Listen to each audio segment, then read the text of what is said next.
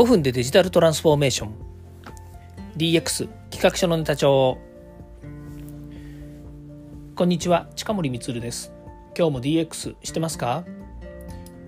さて今日はですね DX についてのお話をしたいと思います。え毎日ですね放送が長いというふうにまあ、えー、ご懸念されている人もいるわけですよね。5分で推進って言いながらもうほとんどですね10分とか15分とか喋って皆さんにお伝えしてるんですね。なんでそんなにねたくさん喋ることがあるんだってお思いになるかもしれませんけれども、まあ、喋ってるとですね延々喋れるのがこれ私の特徴でですねもういくらでも喋れますという感じなんですよ。ただ、まあ、このね音声配信音声放送についてはですねあんまり長く喋ってもですねずっと聞いてられないっていうこともありますので、えー、なるべくコンパクトに、え、お伝えしたいことを伝えるということでえ、やっていきたいなというふうに思います。さて今日はですね、月曜日なので皆さん DX これからね、1週間やっていかなきゃいけないなというふうに思うんですけれども、なんか悩んでますか？今日はですね、えー、悩んでるんだったらコンサルを受けることっていうお話をね、まあこれが一番早いんだっていう話をしたいというふうに思います。っていうのは、私もですね、自分の会社で今 DX やってるんですね。えー、まあちっちゃい会社でもいろいろね、やりたいことがあるわけですよ。DX。ね。で、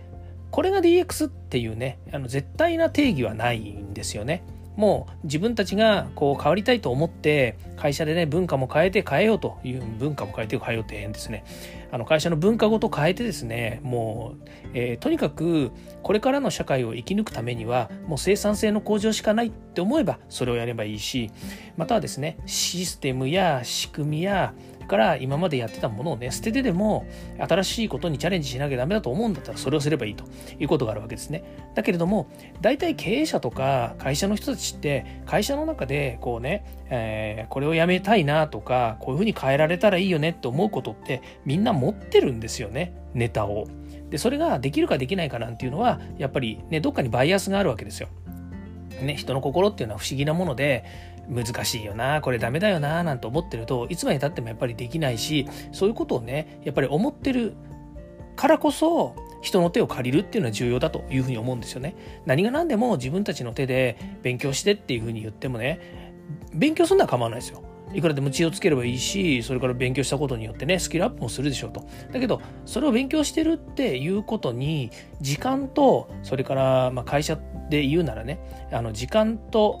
なんだろうね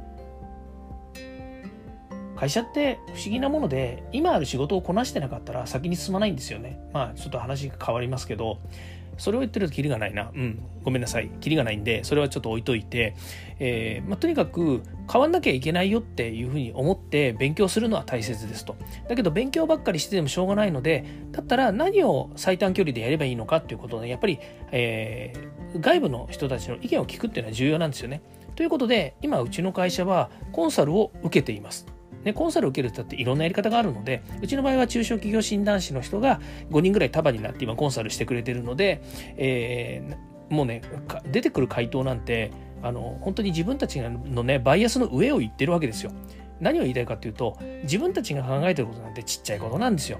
なんだけど、やっぱりね、こう、今までやってきたことだからとか、みんながそういうふうに思っているからだとか、からね、えー個人的にはこう思いたいっていうことをねつらつらとこうコンサル受けてると並べるわけですよ。当たり前ですけど。うん、それね何なんでしょうね。やっぱり人間のエゴというかね心理にあるんですよねきっとね。言われてねそのうんそうですねはいはいって聞けないっていうところがまた問題だったりするわけですよ。でもねいやもうそれだったらそれやめちゃおうぜと。いうですねやっぱりこう決断を下さなきゃいけない。それは社長の役割だというふうに思うんですよ。だから、えー、まあ私がねあの代表でありながら自分で DX をやりたいと言ってねコンサル受けてるわけですからやっぱりねあのいい提案を受けて、まあ、そうだそうだよなと思うことだったらそれはそうだっつって受け入れるしかないし、えー、それを受け入れるべきだと思うわけですよ。まあ、べき論はいいとしてあのそれがね一番最善だというふうに思うんだったらそうしようというふうになるわけですね。じゃあどうしたらいいのか。ね、えー、その時にやっぱり即断即決ですよ。うん、やっぱりね言い出しっぺ言わ言い出しっぺというかね言っているそばからそれをねやっぱり承認しなければうんそれねあ分かりました。後で考えてまた回答しますねとか、えー、後日相談して決めましょうとかって言ってたらね全然決まんないですよそんなのね。うん、やっぱりそんなことしてたらねやっぱりね GAFA に勝てませんから、うん、目標は GAFA を倒すじゃないけど本当にね GAFA と同じぐらいやっぱりスピード感を持ってね圧倒的なスピードで実現しなければ DX なんて進まないわけですよ。だから言えることはもうね即断即決ですそれがいいそうそれがもう一番今いい最適な最適な状態だと最良だと思うんだったらまずやってみることですよね。ということで今日はですね2時間ぐらいコンサルを受けたんですけれどもその中でバシバシとですね、えー、こうしようああしようというものを決めました。うん、なんなら次の予定もすぐその場で決めてしまえばいいんですよ。そんなものはね、あのすぐ決まるんですけれども。なので、えー、言いたいことはですね、まあ、今回 DX 悩んでますよと、DX ね、始めたんだけれども、何が ま、DX かわからないと、どうやっていいかわからないというのであればですね、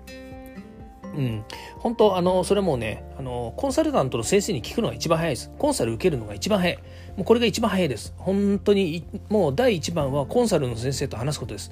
それはコンサルの先生から言われたことに対して自分が何を何をもってバイアスがかかってるのかっていうことがねよくわかるんですよ。だから一人で悶々と考えてるよりはやっぱりね専門家やスペシャリストの能力を借りるというのが一番だというふうに思います。なんかねうがった見方をするとねあのいろんなことを言う人がいますよやっぱりねそう専門家っていう人たちに対してのね、えー、否定的な意見を言う人もいると思いますけれどもユンドットの専門家聞いてみりゃいいじゃないですかというふうに言いたいですねうん本当にやっぱり能力持ってる人たちにやっぱり聞いてみるのが一番だと私は思います。ということで、えー、今日は、えー、そういうお話をさせていただきました。はい、えー今ね、6分34秒です。最初のね、冒頭の話を抜くとですね、まあいいこと、いいところかな。このぐらいでいつもやめればいいのになっていうふうに思います。ということで、今週1週間も頑張りましょう。近森光でした。ではまた。